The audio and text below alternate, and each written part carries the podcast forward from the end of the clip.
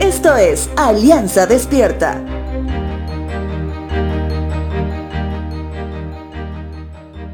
Si de profetas mayores hablamos, Jeremías es uno de ellos, y muchos lo conocen como el profeta llorón.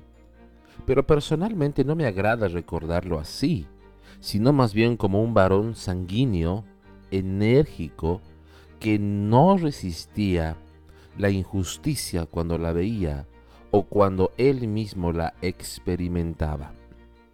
Es por eso que en el capítulo 12 vemos a un profeta que con respeto pero enérgicamente se le acerca a Dios y le dice lo siguiente.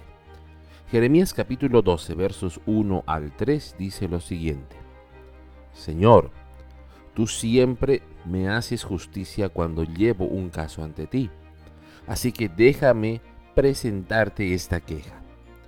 ¿Por qué los malvados son tan prósperos? ¿Por qué son tan felices los malignos? Tú los has plantado y ellos echaron raíces y han prosperado. Tu nombre está en sus labios, aunque estás lejos de su corazón.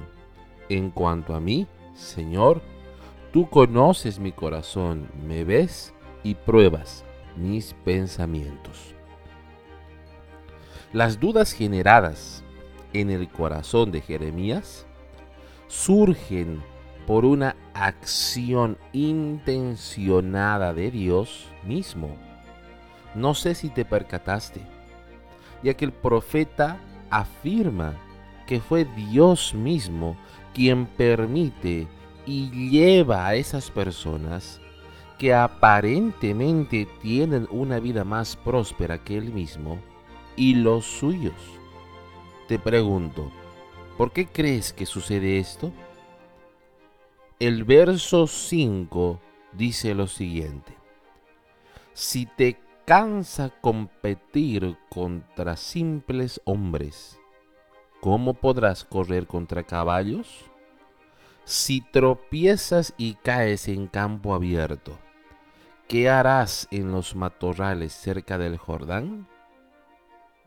En otras palabras, la respuesta que le da Dios al profeta un hijo de Dios, un creyente que ha puesto su vida, sus manos y pies al servicio de Dios, está siendo formado para cumplir con la tarea que un caballo la haría en relación a su fuerza en el campo y que nuestra mirada no debería distraerse en el hombre simple, simple pero próspero. Simple, porque no tiene lo más importante. Si el mundo tiene lo que tú tanto quieres con todo el respeto que te mereces, no eres más que una mujer o un hombre simple.